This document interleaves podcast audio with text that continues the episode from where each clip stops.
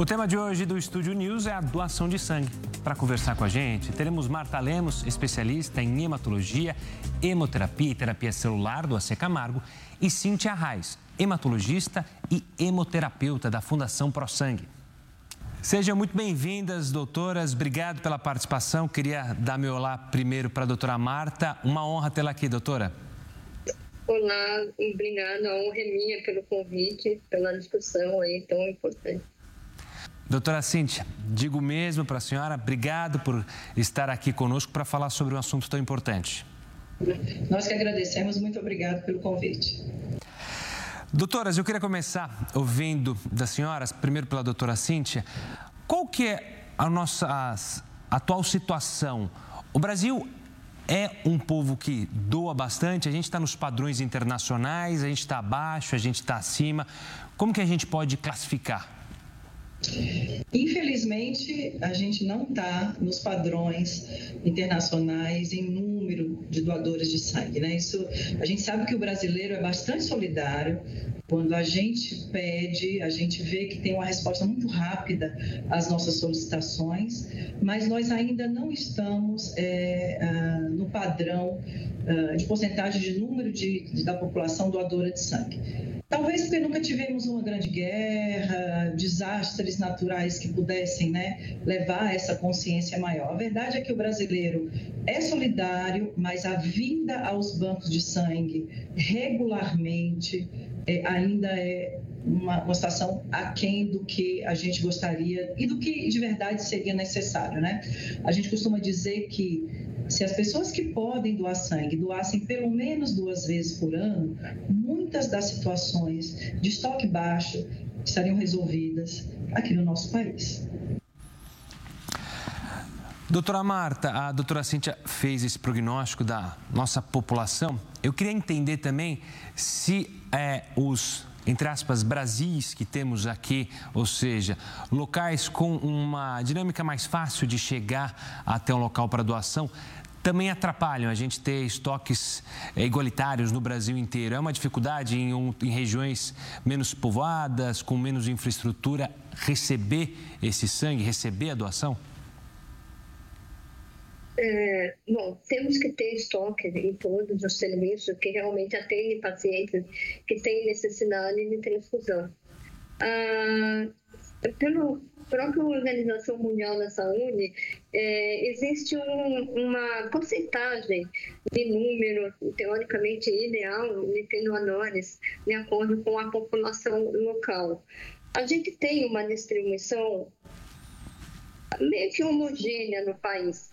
Porém, a gente sabe que tem locais no, no, Brasil que tem uma população mais concentrada do que outros. Então, acaba que é, a gente tem uma demanda, né, uma necessidade maior de doação de sangue em algumas regiões que tem uma população é, mais concentrada e também serviços hospitalares maiores.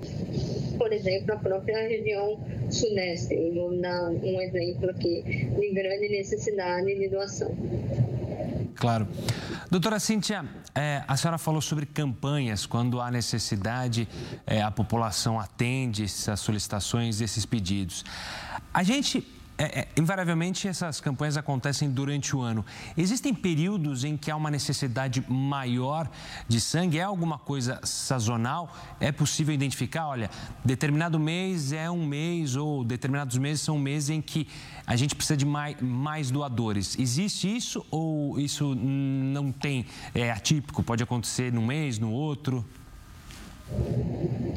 Olha, atualmente eu posso dizer que todos os meses sem dúvida a gente precisa, né? O atendimento aos pacientes aumentou muito, isso é bom, né? A população está tendo acesso a tratamentos cada vez mais complexos. É... então a gente costumava dizer no passado que meses de férias, é...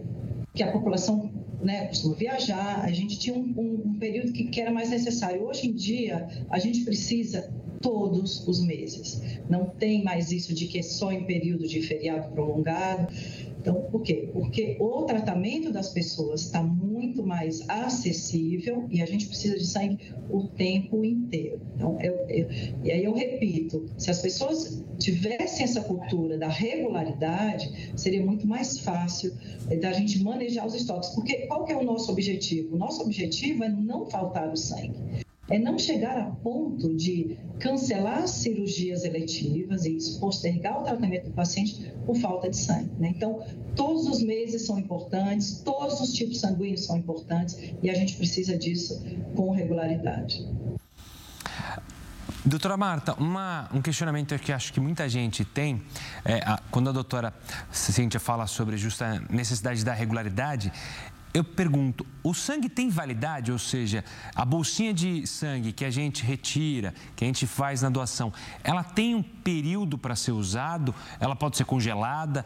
Pode ser usada daqui dois, três meses? Não, ela tem que ser usada num período curto. Como é que funciona isso nos estoques dos bancos de sangue? Esse é um ponto bastante importante. Como a doutora Cíntia falou, a a gente tem uma necessidade, os pacientes têm necessidade de transfusão durante todo o ano. Não temos é, feriado prolongado, a gente tem uma necessidade constante. Então, a, entrada do doador, a entrada do sangue doado tem que ser também na mesma maneira constante. E, e justamente um dos pontos importantes é a validade. A, após uma doação de sangue total, por exemplo, esse produto ele é fracionado, ele é separado em laboratório em pelo menos três ou quatro partes. Cada parte do sangue ele é armazenado em uma condição diferente e com uma validade diferente. E cada paciente vai receber, quando necessário, uma transfusão naquele produto específico que ele precisa. Vou dar um exemplo. Sangue total vai dividir pelo menos em três produtos sangue, a parte vermelha, que é o concentrado de hemácias, ele tem validade de 35 a 42 dias, de acordo com o conservante que tem na bolsa. Então, a cada 35 dias, pelo menos, eu tenho que ter essa manutenção na validade do produto. O plasma, ele é congelado, ele tem uma validade maior. A plaqueta, ela é armazenada em temperatura ambiente. Ela tem validade de cinco dias. Então, a cada cinco dias, eu preciso ter uma renovação nesse estoque de plaquetas para eu atender a necessidade dos pacientes. E como eu falei, cada paciente vai ter uma necessidade de acordo com o tipo de doença, o tipo de procedimento, e ele vai receber esse produto específico a hemácia, por exemplo, se ele tiver uma anemia, o plasma, algum um problema de coagulação, a plaqueta também, alguns tipos específicos de coagulação do sangue. Então, precisamos ter todos os produtos e cada um, lógico, atentando à validade para a gente manter um estoque constante. Doutora Cíntia, pegando esse gancho da doutora sobre essas minúcias é, do sangue, é, existia aquela tese que cada bolsa pode salvar até três vidas. Isso é uma lenda ou isso de fato é uma verdade? Cada doação pode ajudar a manter uma pessoa viva, a recuperar uma pessoa, três pessoas? Essa conta faz sentido ou não? Claro, faz super sentido e mais, são quatro vidas porque do sangue total a gente fraciona o concentrado de hemácias, o plasma e a plaqueta, e a gente ainda pode produzir crioprecipitado, que também é a partir do plasma, que é um outro hemocomponente que é usado também em situações uh, de traumas, sepsis graves. É, portanto, a gente fala dois sangue e salve, não uma vida, salve até quatro vidas. Doutora Marta, é, falando ainda também sobre é, esses detalhes, a senhora mencionou plaquetas. Também existe a doação de plaquetas. O que, que é diferente de ir até um, até um banco de sangue para doar o sangue e fazer uma doação de plaquetas? Porque você falou que dá para dividir na bolsa do sangue, mas e quando eu faço a doação de plaquetas? E por que, que ela também é mais demorada? Ah, como eu tinha dado o exemplo, um tipo de doação que é mais comum e mais conhecida é o que a gente chama de sangue total, né? Que quando uh, o doador comparece, ele colhe uma bolsa só em torno de 450 ml, é, e esse produto, então, depois é fracionado. Um outro produto que você mencionou agora é a coleta específica, que é um procedimento com uma máquina que a gente chama de equipamento de apéride. Nesse equipamento, o doador, então, ele já é conectado na máquina. A máquina, ela é uma centrífuga, onde o sangue do doador, ele já é centrifugado e já é separado somente o componente que a gente precisa coletar. E o restante do sangue é devolvido no doador. Então, nesse procedimento, por exemplo, se eu for coletar só plaquetas, eu consigo coletar o equivalente a 6, 12 doadores ou até mais, se for comparar com a quantidade de plaquetas que é, coleta numa doação de sangue total. Tá? Então, estou coletando aquele produto específico. Ah, porém, essa máquina também ela não é só para procedimento de coleta de plaquetas. A gente pode selecionar para coletar hemácia, que é a parte vermelha, né, com glândulas vermelhas. A gente pode selecionar para coletar plasma, de acordo com o tipo de sangue que a gente necessita. Por exemplo, eu tenho um nano que é O negativo, eu estou em necessidade da hemácia O negativo. Eu posso fazer uma coleta na máquina, somente na parte vermelha, é O negativo, e até às vezes coletar duas montas de um mesmo dador, porque as outras partes do sangue a gente não coleta, a gente devolve pra, para o doador. É, como você falou, esse procedimento pode demorar um pouquinho mais do que uma doação normal, justamente porque a gente já faz a separação e a coleta específica de um produto. Doutora Cíntia, a senhora mencionou mais cedo sobre a regularidade, se as pessoas pudessem doar pelo menos duas vezes sangue por ano. E eu queria entrar nisso sobre regularidade. Quantas vezes uma pessoa pode doar sangue por ano? E também desmistificar, porque acho que tem muita gente é, que está assistindo a gente agora que pode ter um pensamento que, olha, doar sangue vai me fazer mal, tirar meu sangue. Quais são os limites é, de doações por ano e por que, que deve haver este limite? Ou seja, por que, eu não posso doar sangue toda semana, é, todo mês? Olha, mal não vai fazer, só vai fazer bem e muito bem. Tem trabalhos, só por curiosidade, mostrando que a sensação de bem-estar de um doador que vem voluntariamente, altruisticamente, para doar seu sangue para uma pessoa totalmente desconhecida, causa um bem-estar muito, é, muito bom para aquela pessoa que está doendo. Bem-estar estar bem consigo mesmo é a melhor forma de seguir uma vida bem e tranquila. Então, assim, é, nós seguimos padrões da nossa legislação é, e nós temos ah, alguns pontos que têm que ser levados em consideração. Por exemplo, as mulheres, por conta até das perdas menstruais, ah, mensais, elas têm uma hemoglobina um pouco mais baixa. Então, elas podem é, doar a cada três meses e, no máximo, três vezes por ano. Os homens, como tendem a ter uma hemoglobina um pouco maior, eles podem doar a cada dois meses, no máximo quatro doações por ano. Isso é questão de segurança. Né? Então, jamais a gente. E outra, a gente até informa: olha, você veio doar aqui e a gente tem total controle de sistema. Por favor, não doe em outro local antes desse prazo, porque isso não vai ser bom para você. Né? Então, a gente tem esse compromisso também. É, o fato da pessoa vir doar sangue uma vez não obriga ela de vir outras vezes, não vai engrossar o sangue. É, então, assim, quando a gente fala em regularidade, a gente fala de compromisso, a gente fala de motivação daquela pessoa vir, doar o seu sangue, ir embora e ali sair com a sensação de dever cumprido, né? É um ato até de cidadania. Mas tudo que a gente faz no, no, nos nossos postos de coleta, no nosso hemocentro, igualmente a marca no serviço que ela é tudo é, descrito em legislação, é descrito em procedimentos operacionais e é tudo feito com a maior segurança possível para não causar nenhum dano ao doador. Marta, eu queria também pegar todos os pontos que a gente acaba escutando, por exemplo, sobre idades, idade limite, idade mínima, para entender e também para as pessoas conseguirem entender o porquê dessas regras. Quanto à idade, por que, que chega um determinado momento em que não é aconselhável a doação de sangue, ou seja, alguém que já tem mais de 70 anos, é, por que, que mais de 60 anos, me corrija se eu estiver errado, doutora, por que, que essa opção? Sim. É, bom, doação, até como a Cintia falou, a gente tem uma legislação e justamente para garantir que a gente está com todos os procedimentos e todos os bancos de sangue padronizados, garantindo a segurança tanto do doador quanto do paciente que vai receber esse sangue. Especificamente da idade, né? A nossa legislação, ela permite a doação a partir dos 16 anos de idade, né? Porém, de 16 a 18 é necessário uma autorização os pais ou responsável pela doação de sangue. Ah, de 18 a 60, liberado.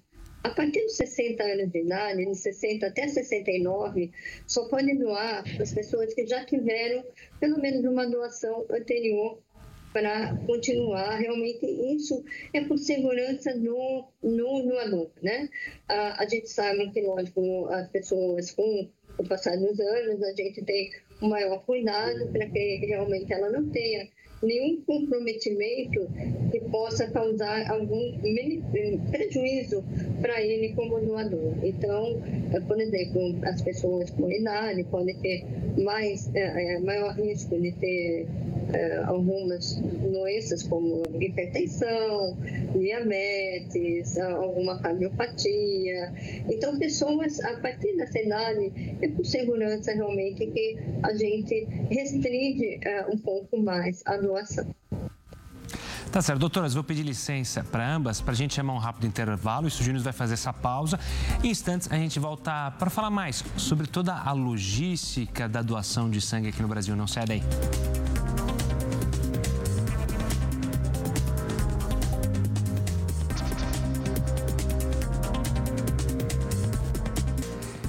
Já de volta. Eu sigo aqui com Cíntia Reis, hematologista e hemoterapeuta da Fundação ProSangue, e Marta Lemos, especialista em hematologia, hemoterapia e terapia celular do AC Camargo.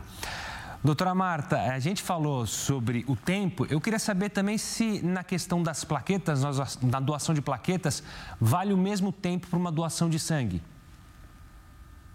É, uma boa pergunta, né? A, doação de sangue, o que acaba limitando né, e colocando aqueles intervalos um pouco maiores, é justamente o tempo que o doador vai ter para recuperação, principalmente na reposição de hemácia, né? A parte vermelha no sangue, os glóbulos vermelhos. Então, por isso que a gente tem esse cuidado maior que quando doa é, um sangue total, ele vai ter aquele intervalo de dois meses para homem, três meses para mulher. Uh, porém, quando a gente colhe na máquina, né, no equipamento de apédio, somente a coleta de plaquetas, é, a gente retorna todo o restante do sangue para o doador. Então, ele não vai ter esse mesmo intervalo. A doação de plaquetas, ela pode ser feita até a cada 48 horas. É, e a reposição da plaqueta, ela é bastante rápida. Então, não tem prejuízo para esse doador em doar mais vezes. Lógico, normalmente a gente faz esses procedimentos agendados e esses donores, eles, eles acabam tendo intervalos um pouco maiores, mas é, é, por não coletar a parte vermelha, a gente tem um intervalo menor aí de doação entre, a, entre as doações, se for necessário.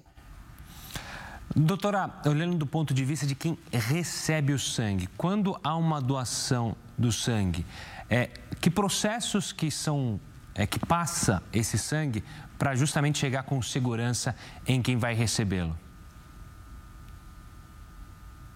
Ah, bom, eu acho que tem vários processos né, que são realizados.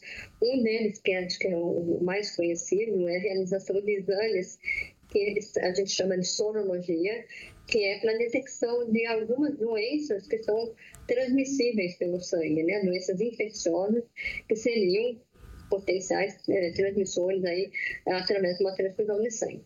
Ah, quais são esses exames obrigatórios de, de, sorologia que a gente é, fazem banco sangue é sorologia para a doença de Chagas, as hepatites e C, HIV, HTLV e sífilis. Além disso, faz uma, um exame para detectar algum tipo de alteração na parte vermelha do sangue, né, na hemoglobina, é, para ver se esse doador tem a, a, algum tipo de é, alteração genética na produção da hemoglobina, por exemplo, da anemia falciforme. Além disso, é, esse, esses exames realizados em laboratório também vão, toda vez que esse doador doar, vai ter exames de tipagem sanguínea, pesquisa de anticorpos contra o próprio sangue, né, é que a gente chama pesquisa de anticorpos irregulares, para ver se esse doador tem eventualmente algum anticorpo formado contra algum tipo de sangue Além disso, esse sangue, como eu já tinha falado anteriormente, ele é processado no laboratório para ser separado né, nos componentes que a gente pode utilizar, né, o hemácia, plasma, plaqueta e crio precipitado. Além disso, esse sangue também pode é, ser submetido a outros processamentos para a gente garantir a segurança do paciente. Vou dar alguns exemplos a gente pode filtrar esse sangue para tirar ah, os componentes, as células brancas que ainda estão lá, lá, no sangue e às vezes isso daí não vai trazer benefício para o paciente, pelo contrário, ele pode dar algum tipo de reação no paciente. Então a gente pode fazer um sistema de filtragem desse sangue para retirada dos glóbulos brancos. Podemos irradiar o produto para a gente inativar alguns tipos de glóbulos brancos também, chamado linfócito, para a gente, principalmente pacientes que são imunossuprimidos, pacientes com leucemia, postemiol, pacientes com câncer, eh, você traria um benefício para evitar o tipo de reação que a gente chama a doença do enxerto contra o espelheiro nesse, nesse paciente. É, temos outros procedimentos laboratoriais, é lógico, a gente pode discutir caso a caso, né, com a necessidade do paciente, justamente para a gente transfundir esse sangue da maneira mais segura para o paciente. Doutora Cintia, eu queria entender agora também essa logística da doação de sangue no Brasil dos bancos de sangue. Como é que funciona? Cada hospital tem o seu banco de sangue, hospitais particulares têm os próprios, hospitais é, estaduais, municipais, federais têm um banco de sangue separado.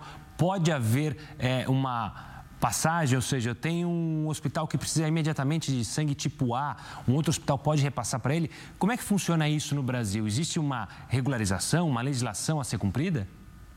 Claro, existe uh, uma regularização. Nós, por exemplo, aqui nós somos um banco de sangue público, nós somos um hemocentro, né?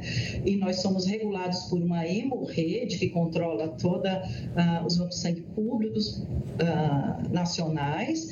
E, Cada uh, hospital privado pode ter o seu banco de sangue uh, interno privado ou pode ter uma rede privada que controle os centros de coleta e distribui para o é, aqui na ProSangue, nós somos do SUS, nós somos públicos e nós é, liberamos sangue, atendemos cerca de 80 hospitais da rede municipal daqui de São Paulo incluindo o complexo do Hospital das Clínicas, que é gigantesco e que nos consome cerca de 50% do sangue coletado. Né? É, nós podemos transferir sangue para outros uh, hemocentros públicos, os, outros hospitais públicos que não seja da nossa rede, mediante é, a hemorrede, sabendo, a gente informa, mas também nós podemos é, liberar um sangue raro, por exemplo, para um hospital privado. Existe um paciente que tem um sangue super raro, cheio, está cheio de anticorpos, aquele banco de sangue privado não dispõe e nós podemos assim dispor para esse hospital privado. Então, numa situação de emergência, um hospital público sim pode transferir sangue para um hospital privado. Marta, ainda nessa seara, eu queria entender, justamente desmistificar ou até entender se existe alguma preferência. Acho que muita gente em casa às vezes pensa isso: olha, como eu não pago, eu não estou num, num, hospital privado, é, eu não vou conseguir receber o sangue pelo SUS. É, existe isso? Não existe? Não tem essa coisa de que quem paga tem preferência? Não, de maneira alguma. É, eu, por, por, exemplo, trabalho numa instituição que temos atendimento tanto SUS quanto privado, é, o que tem realmente é a indicação clínica do paciente. Independente de quem é o paciente, o atendimento vai ser exatamente o mesmo. É, e como a doutora Cíntia May é, informou, é, todos os bancos de sangue normalmente têm é, como é, segurança até retaguarda de outros serviços parceiros, justamente para atender a necessidade do paciente. Se eventualmente um paciente do meu serviço tiver um sangue raro que eu não tenho disponível no meu estoque, a gente tem o recurso de é, ir é, em contato com outros bancos de sangue parceiros busca desse sangue e nunca deixar esse paciente sem atendimento, independente de qual é a, a, a fonte né, pagadora né, nesse, nesse tratamento do paciente. Ele vai ter o mesmo atendimento. Eu, a gente está chegando na reta final do nosso programa. Eu queria fazer mais duas perguntas. Primeiro, para a doutora Cíntia, analisar o que, que a gente pode melhorar. É a comunicação para justamente trazer uma cultura de uma doação, como você mencionou, regular, ou seja, as pessoas terem a noção que podem salvar vidas, é, que elas estão ajudando o próximo, que cedo ou tarde a gente mesmo pode precisar desse sangue, doutora? Olha, é, eu acho é, que a gente pode melhorar a experiência do doador no banco de sangue para que ele volte. Como que a gente melhora isso? é, fazendo com que o processo seja mais rápido, fazendo o agendamento, fazendo com que ele espere menos, fazendo com que ele tenha total segurança de que ali ele vai ser muito bem acolhido. Né? Então, hoje, eu falo pela Fundação Pro Sangue, a gente tem é, informatizado muito cada passo a passo é, do doador aqui dentro, porque a gente sabe que na cidade de São Paulo esgotou, né? as pessoas, o trânsito é caótico, as pessoas têm dificuldade de chegar aos postos de coleta e eu saí numa terça-feira, nós estamos aqui, uma terça-feira, numa quarta-feira, às três horas da tarde, para doar sangue, é complicado do ponto de vista trabalhista, muitas vezes. Então, sensibilidade a população brasileira tem, solidariedade, isso nem falta. Eu acho que falta para nós agora buscar que a experiência dele no nosso serviço seja a melhor possível, mais rápida possível, mais segura possível, para que ele volte mais vezes. Com certeza. Doutora Marta, eu queria fazer uma pergunta aí mais visando o futuro. A gente escuta na questão de doação de órgãos, e a gente já viu pesquisas de órgãos artificiais. O sangue também há estudos e pesquisas para justamente sangues artificiais, para você não ficar tão dependente da necessidade da doação é, do ser humano? Ou isso é algo muito mais para frente, algo que ainda precisa ser estudado? Há campos de pesquisa nessa área? Sim, realmente, há muitos anos já tem várias é, coisas que foram tentativas né, de algumas, alguns produtos artificiais para serem substituíveis aí, né, no caso, ao invés da transfusão. Alguns é, ajudaram, já estão disponíveis, mas nada substitui sangue. Realmente, a doação do sangue é, é única, né? não tem produto nenhum que 100% substitua o sangue. O que, que a gente tem de melhorias aí ao longo dos anos?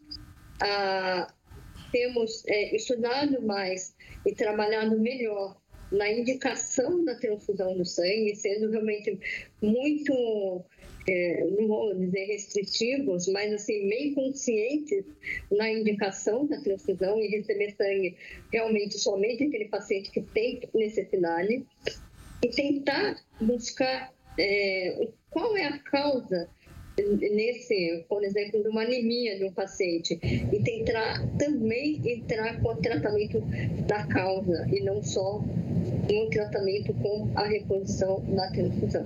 Então, é, essas, esses recursos, lógico, têm melhorado as indicações, porém, como eu já disse, o sangue não tem substituto. Ele realmente, ele depende da doação e depende, como a, a própria Cíntia falou, na disponibilidade e no comprometimento, na conscientização das pessoas é, em doarem sangue. Né? A, a gente nota que quando fazemos campanha na, na própria mídia, a, a, gente tem um aumento no, na doação. Porém, a maior parte das pessoas acaba doando sangue quando tem algum familiar, algum conhecido necessitando, né, internado em um hospital com necessidade de transfusão. E justamente isso que a gente tenta, então, é, fazer essa conscientização das pessoas que o sangue realmente nada substituiu ainda. A gente depende da doação, não tem como. Claro. Doutora Marta, obrigado pela participação aqui conosco, falando e trazendo a importância da doação de sangue. Obrigado. Eu que agradeço. Muito obrigada. Doutora Cíntia, obrigado também pela colaboração aqui conosco no Estúdio News. Um forte abraço, até uma próxima. Muito obrigado, um abraço a todos. O Estúdio News de hoje fica por aqui. Eu conversei com Cíntia Reis, hematologista e hemoterapeuta da Fundação ProSangue, e Marta Lemos, especialista em hematologia, hemoterapia e terapia celular do AC Camargo. Você já pode acompanhar essa entrevista lá no nosso canal no YouTube, também pelo Play Plus e pelo nosso podcast. Eu espero você no próximo programa. Tchau, tchau.